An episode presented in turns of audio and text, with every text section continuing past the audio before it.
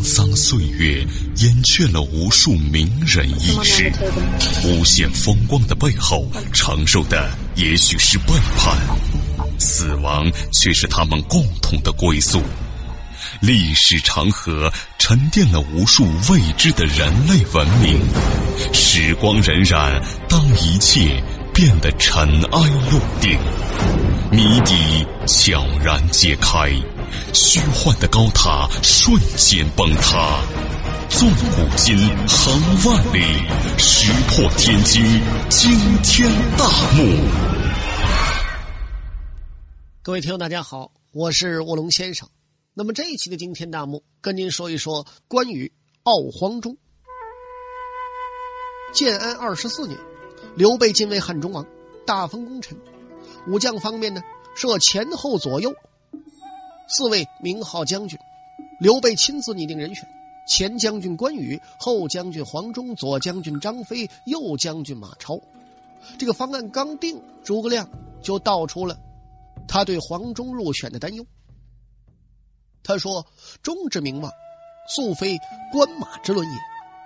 而今便令同列，马张在晋，亲见其功，尚可谕旨。关遥闻之。”恐必不悦，得无不可平啊！刘备说呢，说我自有办法。哎，这个事儿果然不出诸葛亮所料。哎，这关羽又闹情绪了，声称呢大丈夫终不与老卒同列，拒绝接受前将军喜寿。后来呢，是使者费诗，说了一顿话，把关羽说服了。怎么说的呢？说夫。立王爷者，所用非议，系萧曹与高祖少小亲旧，而陈韩亡命后主，论其班列，韩罪居上，未闻萧曹以此为怨。今汉中王以一时之功隆重于汉生，然义之轻重，宁当与君侯齐乎？且王与君侯必有一体，同修等气。祸福共之，欲为君侯，不以计官号之高下、爵禄之多少为义也。仆一介之使，贤命之人，君侯不受拜，如是便还。但相为惜此举动，恐有后悔耳。傲黄忠这件事呢，似乎啊，又一次充分展现出关羽性格当中他的骄傲和自负。但同问马超。又不一样了，这也并非是事情的全部。诸葛亮呢，担忧关羽不服黄忠，恐怕呢只是他的一个借口。定军山一役，黄忠力斩夏侯渊，震动宇内，足以令其无愧于后将军名号。关羽所谓的大丈夫终不与老卒同列，恐怕呢也并非真的就认为黄忠没有荣升后将军的资格。实际上啊，咱们说，早在几年前，刘备平定益州的时候，关羽呢就已经和黄忠名位相齐了。当时呢，关羽的职位是荡寇将军，黄忠呢是讨虏将军。荡寇、讨虏级别相等，关羽那个时候他不发飙，却在此时跟黄忠相争义气，跟刘备闹别扭，显然呢另有原因。那么咱们应该注意到的是。在此次大封功臣之前，关羽的官爵呀，他并不显赫。这主要是因为刘备本人的官爵，也不过就是个左将军。那个时候呢，刘备集团内的官爵极不规范，有些是刘备封的，比如黄忠；有的呢，则是沿袭了汉朝廷的封爵，比如马超。所以呢，官爵大小尚不足以体现各自在集团内部的地位。但是他刘备自称汉中王，正式封拜元勋之后，这个情形就不一样了。官爵统一分配之后，规范化了，官爵的大小呢也开始直接体现出各自交易的先后。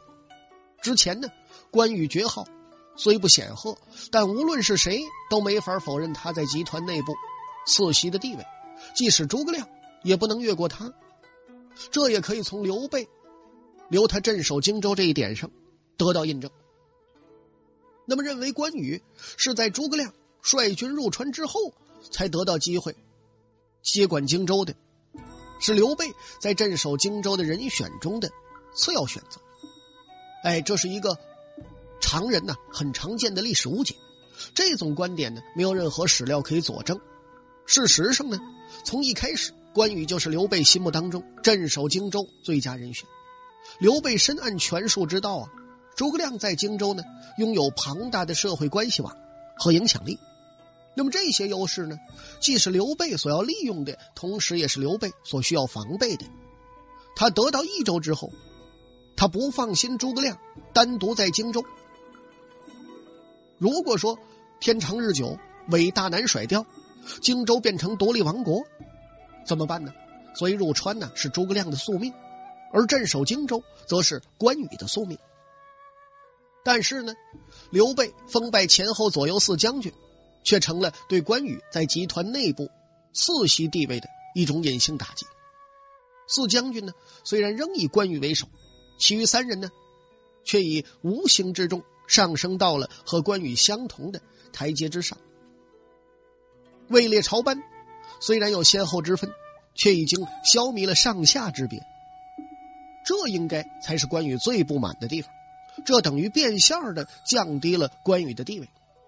所以呢，他那句“大丈夫终不与老卒同列”，真实的意思呢，并非是认为黄忠不够资格充任后将军，而是觉得自己应该得的官衔不仅仅是一个前将军。那么前将军之上，从低到高，还有卫将军、车骑将军、骠骑将军、大将军等职。那么关羽希望的是呢，刘备能够将自己和张马黄诸人完全区别。继续保持一个侧席地位，而不是紧紧的在同等级的班列中站在前排。那么不过呢，咱们也得看到，这个让关羽同张马黄三人同班同列，也正是刘备煞费苦心的安排啊。今日呢，不同往日，昔日四处漂泊、流浪无归、寄人篱下的日子。早已成了刘备的过眼云烟，如今摆在刘备面前的是一片蓬勃向上的大好基业。刘备为什么要称王呢？关羽恐怕没有深入思考过这个问题，也很少有读者去深入思考。称王呢，并不仅仅是因为王比什么将军呐、周穆啊听起来更有气势、更唬人，更重要的是为了整顿集团内部秩序，在集团内部建立起一种。稳固的君臣关系，不称王，刘备和集团内部的官员之间的关系，就只能停留在祭主和幕僚的程度。幕僚们呢，需要对祭主承担道德义务，可是呢，这种道德义务要远小于臣属们需要对主人承担的道德义务。比如呢，咱们举个例子，幕僚们可以随时凭自己的喜好。离开祭主，另投别处，没有人指责这种行为是背叛。但是臣属之间，却不能这么做。称王呢，则有国；有国则有君；有君则有臣。刘备称王，正是为了在自己和幕僚之间建立起一种牢固的君臣关系。要建立这种关系呢，必然会要求关羽和幕僚们也建立一种较为平等的关系。也就是说，要求关羽走下他的侧席地位。刘备将关羽归入前后左右将军之列，而不破例让他独树一帜，正是既求通过这种隐蔽的手段，用怀柔之术勘定出关羽在集团应处的新位置。那么，对于刘备的这番苦心，诸葛亮呢表示了他的担忧。诸人之中，以黄忠声望最低。如果关羽要在这件事情上闹别扭，无疑呢，肯定会从黄忠身上入手。黄忠呢是最好的借口。诸葛亮最末来了一句，说“得无不可乎”，意思是非得这么干不行吗？诸葛亮的口气呢，似乎是在劝刘备向关羽妥协。这无疑是火上泼油啊！所以刘备呢也没什么好气儿，回答他说：“吾自当解之，我自有办法，不用你操这份闲心了。”寻梦于文明之巅。探瑰宝之风华，感历史之迷离，经发掘之旷古，谜底在最后一刻被悄然打开，石破天惊，惊天大幕。刘备解决的办法是派费师为使者前往荆州。费师的那番说辞，大概是刘备受益了。对关羽呢，采取的是软硬兼施的手段。软的一面呢，好言抚慰，以萧何曹参；至于刘邦，比喻关羽之于刘备，而将黄忠诸人誉为陈平韩信。这种比较呢，既是在宽慰关羽，勿以爵号论亲疏，同时呢，也是在敲的关羽。你要注意学习萧曹如何侍奉刘邦，敲着他注意君臣之道。随后呢，又跟关羽说了：“且王与君侯，譬如一体，同修等气，祸福共之。”意思呢是刘备和你关羽其实不分彼此，福祸与共，地位平等。刘备的基业就是你关羽的基业，刘备的天下就是你关羽的天下。在某种程度上呢，刘备仍然向关羽确认了两个人存在的合伙人关系。费诗呢对关羽的称呼也很值得注意，君侯。这个君侯可不是一个普通人可以享有的称呼。当年赵高呢如此称呼过李斯，李斯当时官至丞相，一人之下，万人之上。三国年间，另外一个受过君侯称呼的人是曹彰。那个时候的他呢，一方面是曹操的儿子，另一方面手里掌握着一支大军，其能量足以改变整个曹魏集团的政治走向，地位呢，那是极其崇高和特殊的。也就是说，如果不是十分特殊的人，是不能享有君侯的称呼的。这玩意儿就这么回事啊！胡萝卜给完了就是大棒。费师的态度陡然的转向强硬，说我呀不过是一个奉命而来的信使罢了。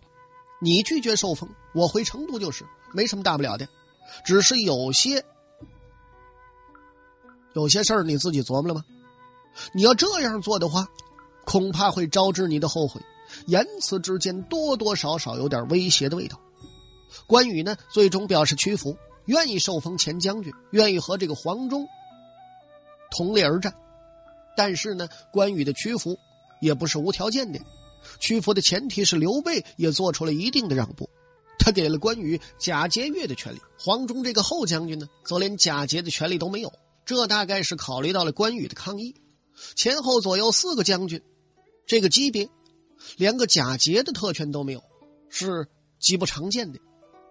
诸人当中呢，只有关羽一人，拥着假节钺的特权。当然呢，在这个级别，假节钺和连假节都没有是一样的，也是极不常见的。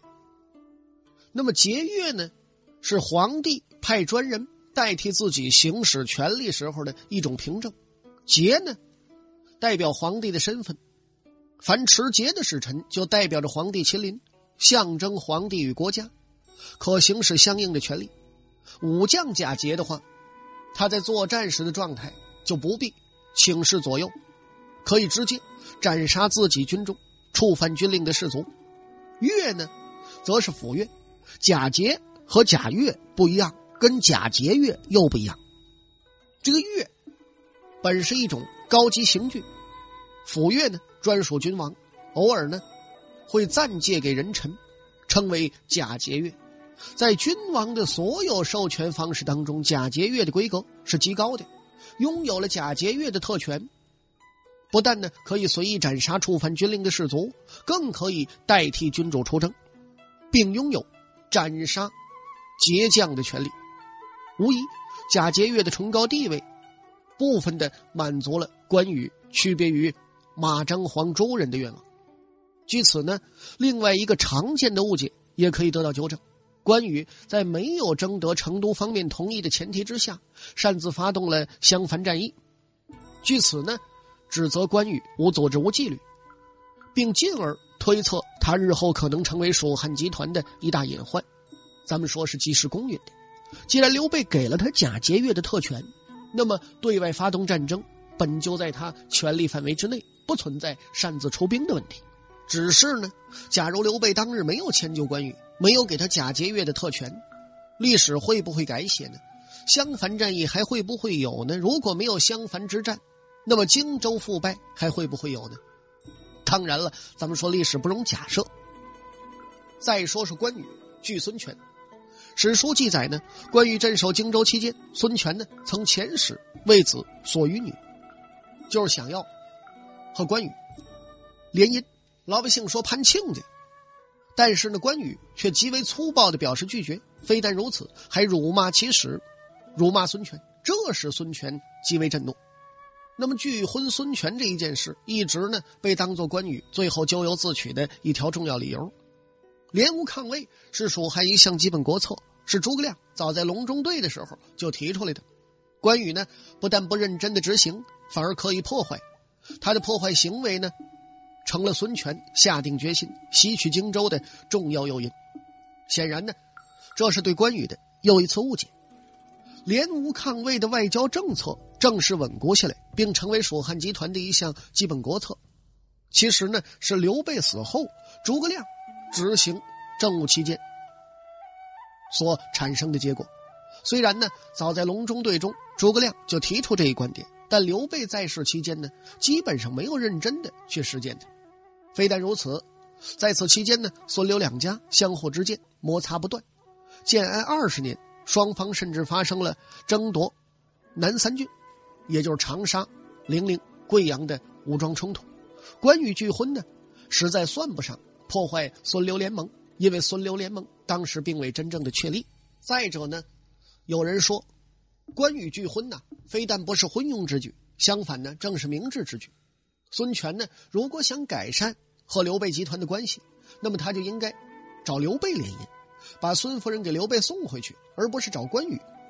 人臣无外交，关羽呢镇守一方，正处在瓜田李下的嫌疑之地。什么事儿不做，人家都会怀疑你要搞独立王国。何况是越过集团领袖和别的实力集团联姻呢？为了防止刘备怀疑自己，关羽呢有理由拒绝这次联姻。更何况刘备在处理和江东集团的关系的时候，总是时阴时阳。阴阳不定，没个准数。即使刘备不怀疑自己这种联姻，关羽认为也是不恰当的。再者，孙权方面呢，不能排除这次联姻是个阴谋。这种阴谋呢，孙权以前就使过，他给刘备送了孙夫人这个浑身是刺儿的大头佛。倘使关羽同意要联姻呢，对孙权而言，至少呢有俩好处。第一个。可以离间关羽和刘备之间的关系，破坏他们之间的信任感。第二，夺取荆州始终被江东集团视为自保立足必要条件。联姻呢，可以麻痹关羽，为夺取荆州创造机会。关羽不同意，孙权呢也没有任何损失，还是可以将制造细端的责任推给关羽。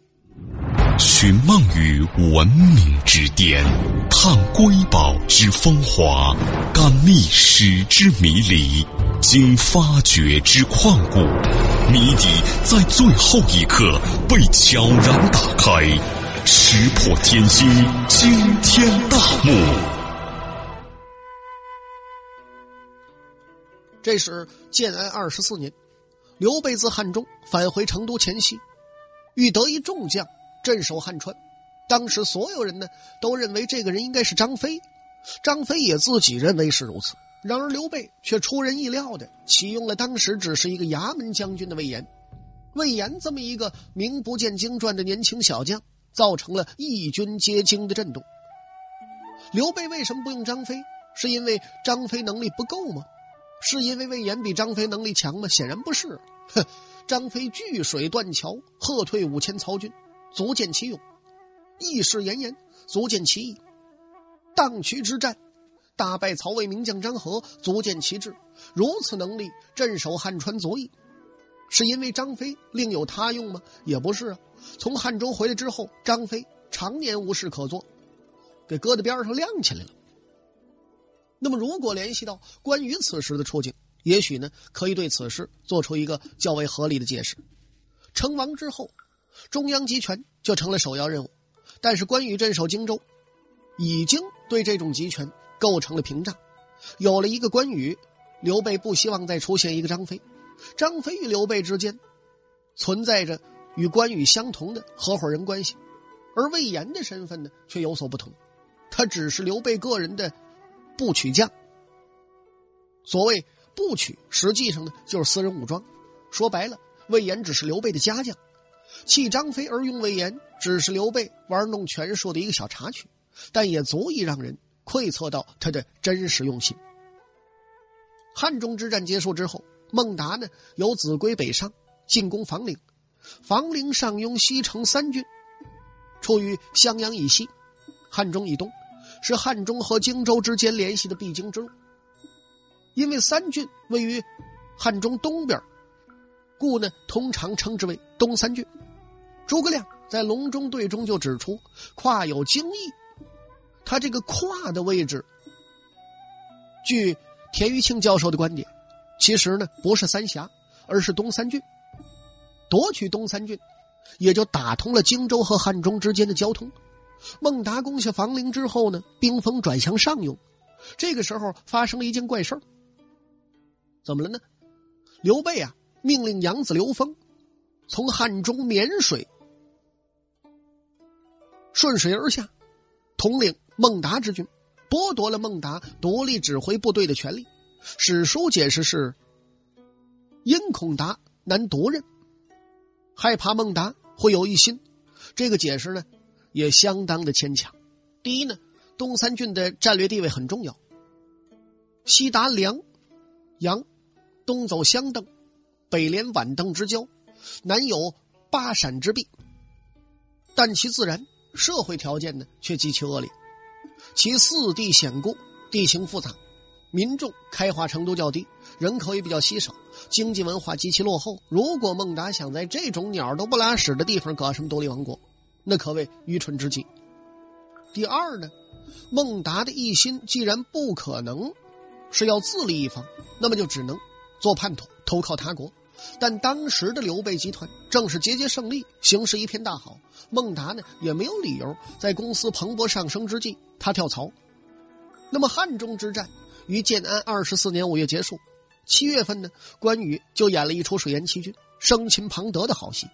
刘封呢剥夺孟达指挥权的时间，也正在此前后，正是关羽围困襄樊，屡屡向东三郡兵团求援之际。